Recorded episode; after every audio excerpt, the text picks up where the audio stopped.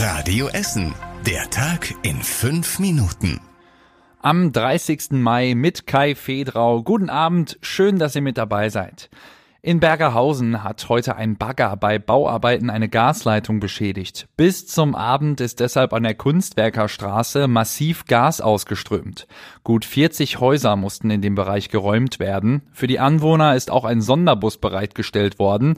Die meisten Menschen sind aber lieber spazieren gegangen. Open Grid Europe und die Stadtwerke Essen waren an der beschädigten Gasleitung und haben direkt versucht, die Leitungen zu blockieren.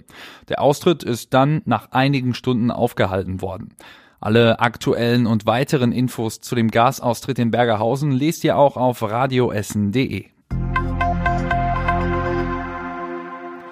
Im Nordpark in Altenessen kann es in nächster Zeit immer wieder laut und staubig werden. Die Ruhrkohle AG stellt in den kommenden drei Monaten ihre Grubenwasserhaltung um. Das Wasser von Untertage soll nur noch an wenige Stellen in Ruhr, Lippe und Rhein geleitet werden. Früher ist es bei den Arbeiten unter Tage nach oben gepumpt worden. Durch diese Umstellung der Grubenwasserhaltung soll jetzt die Qualität des Wassers deutlich verbessert werden. An mehreren ehemaligen Standorten des Steinkohlebergbaus ist so eine Umstellung auch schon gemacht worden. Wegen der Arbeiten an der ehemaligen Zeche Victoria Matthias kann es in den nächsten Wochen zwischen 6 und 20 Uhr aber laut und auch staubig werden. In Stadtwald und Heisingen gab es heute einen Stromausfall. Rund 5000 Anwohnerinnen und Anwohner hatten deshalb einige Stunden lang keinen Strom.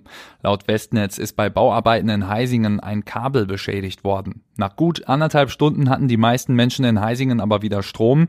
Die restlichen rund 500 Menschen in Stadtwald sind danach dann auch wieder mit Strom versorgt worden. Eine Bombensprengung hat vor einigen Wochen in Bergerhausen stärkere Schäden an einigen Häusern verursacht. Ein beschädigtes Haus bleibt weiter unbewohnbar. Die ehemaligen Bewohner haben mittlerweile schon eine neue Wohnung gefunden. Jetzt wollen sie aber ihre Möbel aus dem kaputten Haus holen. Mario Alt aus den Radio Essen Nachrichten hat die Infos dazu. Das Haus ist stark beschädigt worden. Damit die Möbel noch irgendwie sicher herausgeholt werden können, müssen extra Stützen im Keller eingebaut werden. Das hat ein Statiker im Vorfeld geprüft. Ansonsten könnte das Haus vielleicht noch einstürzen. An der kaputten Werrastraße laufen aktuell auch noch die Kanalbauarbeiten und die verzögern sich weiter. Ein 40 Meter langer Abwasserkanal muss aktuell ausgetauscht werden, bisher ist aber erst die Hälfte geschafft. In gut vier Wochen sollen die Arbeiten fertig sein, danach muss noch die Straße erneuert werden. Das soll nochmal rund vier Wochen dauern.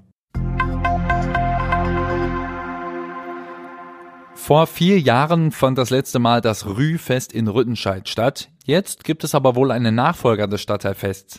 Es heißt Projekt Rüttenscheid und soll nur halb so groß werden wie damals. Auf 900 Metern gibt es dann auf der Rüttenscheider Straße Musikbühnen, Fressbuden, Getränkestände und kleinere Shops.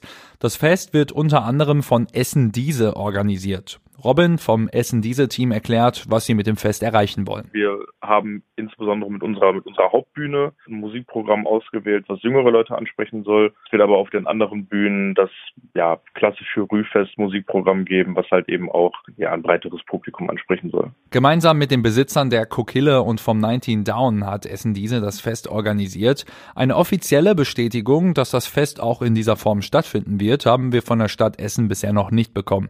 Alle weiteren Infos zum Projekt Rüttenscheid lest ihr auf radioessen.de. Und zum Schluss der Blick aufs Wetter. Die kommende Nacht bleibt trocken, aber es kühlt sich nochmal ab auf ungefähr 10 Grad. Und morgen geht's dann mit ganz viel Sonne weiter und es wird wieder richtig schön warm bei Temperaturen um die 25 Grad.